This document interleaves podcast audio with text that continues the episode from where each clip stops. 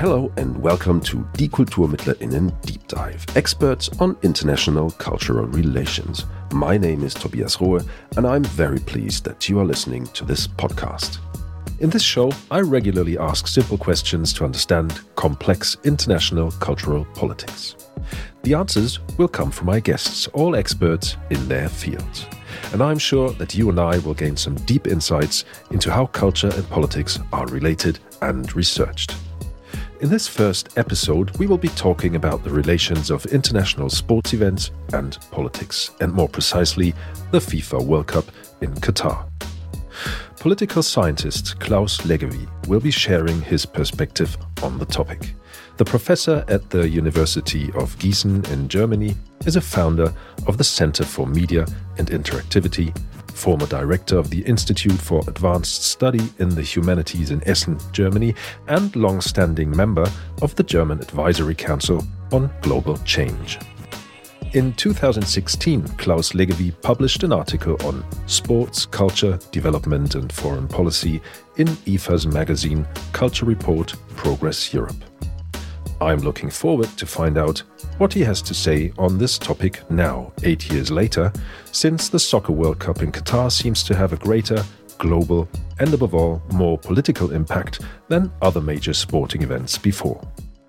What role does sports play in international relations? How much politics can it take? These are the kind of questions I'm going to ask Professor Claus Leggewie. Mr. Leggewie, for the first time, the Football World Cup takes place in an Arab country, namely Qatar. Is sport suitable for understanding cultures and building cultural bridges? Mm, well, to be honest, I always thought that the narrative of friendship between nations at world championships or Olympic Games has always been a myth. And that becomes a lifeline now at the World Cup, which is so hostile to spectators as this one in Qatar you know, uh, sport is a fight, and it should be. And it's not so much about cultural tolerance as about individual respect for the opponent and fairness. That that should play the main role.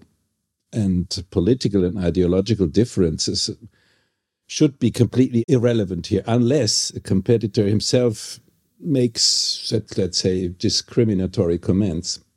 For example, soccer becomes really politically explosive when there are political and ethnic animosities, as recently between the ethnic Kosovars and the Swiss team against the Serbian nationalists. But in general, you know, this friendship myth, we should leave it aside. In 2016, you published an article in the magazine Culture Report by the Institut für Auslandsbeziehungen. The publication provides an overview of the various fields of European cultural cooperation identifies deficits as well as good practices, and provides political recommendations for action. In this article, you speak of sports as an amplifier for globalization and that the spectators of major sporting events form a volatile transnational community. How strongly is this sense of togetherness actually represented in this World Cup? I think there was no transnational community in Qatar, and there was no virtual community all around the world because, uh, uh, yeah, in, in, in Qatar, the fans were living far from each other and didn't have these usual encounters where they could be friends and have drinks together, etc. And we were missing all kinds of public viewings in the months of November or December. So this was not a transnational community at all. And the atmosphere in Qatar, I haven't been there, of course, but what is reported is that the atmosphere was very cold, very mistrustful, and it's, it was all about controlling the masses and, and making money. The World Cup in Qatar is turning into an arena for political statements and at the same time into a demonstration of FIFA's power. How much responsibility can or should sports be given to carry out political and social discourses? Well, objectively, in the, in the middle of a bloody war that we have in the Ukraine or brutal repression in Iran, and in the middle of an openly and aggressively anti gay country, sports cannot be apolitical at all. It must be uh, political. If whether these political statements were helpful, I don't know. And, you know, there is no opposition of the FIFA as a representative of sports and you know uh, the governments or other viewers spectators as the political sphere because FIFA in itself is an autocratic and a corrupt organization, and it has become a collaborator of an authoritarian regime openly in, in Qatar. And it's not representing the sport, it is itself a, a non state power apparatus. And FIFA has uh, more resources than the poorest countries in the world combined. So there are no longer two subsystems. Here the supposedly powerless sport and there's politics powerful that confront each other but two power apparatuses have abused the reputation of the jogo bonito as the brazilians say the good the, the nice play. And the tipping point was reached long before this current world cup you know awarding it to qatar was misguided from the start and for ethical for political and for sports reasons everyone knew about the corruption, about the human rights abuse, about the lousy conditions of the guest workers. Uh, so that was the Ur defect like 10 years ago, so to speak. And by the way, the FIFA has already been totally compromised since the Blatter era. How much politics can sports take? It's involved and it should demonstrate its independence from political uh, apparatuses. But I wonder if it can you know, uh, uh, Qatar is said to have spent 250 billion uh, dollars since uh, the tournament was awarded, and there is no compensation fund for migrant workers uh, that was promised to us, who, who lost some of them lost their lives. And that is all about sports washing. And this cannot be repaired as long as European soccer clubs profit from the involvement of Qatar and the Gulf states. You know about Manchester City.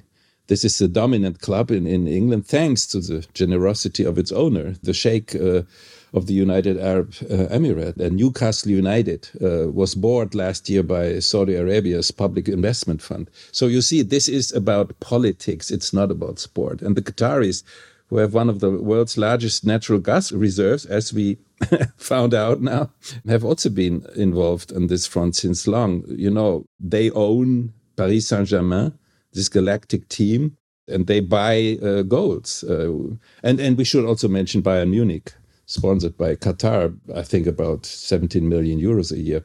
So all this serves political purposes from the beginning. And Qatar, with its wealth, is not only selling optimally in sports, it has become an economic player of sorts and an international middle power. And that's what it is about. So if we would have to distinguish sports from politics, we should go back like at least 30 years. And I think it's quite impossible or yeah difficult because it's not a question of north and south uh, it's or west and south. The western actors have massively promoted this world cup and they totally agree. And and then you know the one love uh, band etc this is all a bit like lyrics.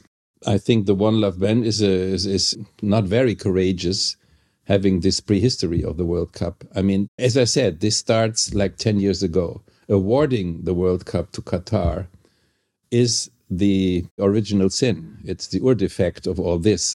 A politician like our Minister of Economy and Climate, who goes to Qatar and buys gas, natural gas resources, of course, he will try to make sure that the workers' conditions are better, that human rights violations stop, that the rights of women are respected.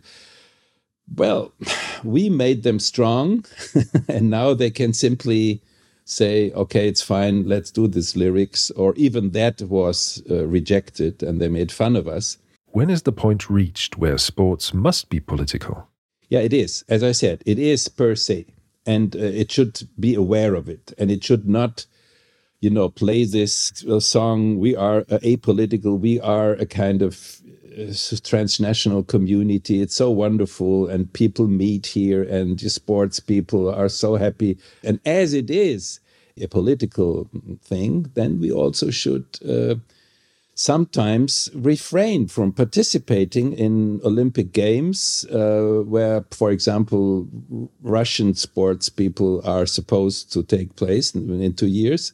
I think we should say from the beginning, as long as this war goes on, and as long, for example, as in in the Gulf states, uh, human rights are violated every day, we should simply not participate there. And this is a a priori condition. going after, you know, after all these uh, awarding procedures and then kind of raise the symbolic flag in a stadium in Qatar, that's that's not serious. Where do you draw the line between sports and political responsibility? Yeah, as I was trying to explain, there I could draw a line, but uh, it doesn't matter because the line is already. Uh, there are not two subsystems independent from each other, like economy and politics. There is also no line to be drawn. It is a mixture of political and sports ambitions. And by the way, this has to do with the character of sports and politics and business, by the way, because they all are geared toward competition, staging, performance, profitability. That's why they fit together. You know, nobody would watch or would make such a fuss of a, let's say, badminton world championship no, maybe in Indonesia. Oh, I, I, will not discriminate anybody, but nevertheless, at the world event, at the global transnational event, it's just soccer because there are two teams fighting against each other, and the politics and the business uh, system kind of profits from this. Let's say similarities uh, between the three systems. It's about competition, etc., and that's why the line can be drawn theoretically, but in practice, there is no longer any distinction between it, and it's too much involved. A state hosting a major sporting event presents itself as a brand and thus has a reputation to lose. The country makes a compromise between nation states' forms of organization and the transnational sports society. How has Qatar approached this challenge, and how successfully does it sell the brand Qatar? Yeah, I, I, very intelligently. they they had a very good performance. I mean, nobody is really criticizing Qatar any longer. We will hear in December, in late December, that was a wonderful World Championship, as Infantino, the leader of the pack, promised us. This is, as you say, it's a branding. It's the Emirates, and it's an airline, and it's uh, it's a soccer team, and it's natural gas, and they kind of evolve into an uh, economic and political middle power in the Near East. That's uh, what they wanted to become, and that's how they performed. That was political scientist Claus Leggewie on the FIFA World Cup in Qatar and the topic of what the relations are between international sports events and politics. I hope you enjoyed this first episode of Die KulturmittlerInnen Deep Dive. I certainly did, and I would be delighted if you tuned in next time for more insights in cultural policy and international relations. If you liked this episode, don't hesitate to share it with your friends. To make sure that you don't miss out on future episodes, subscribe to Die KulturmittlerInnen right away.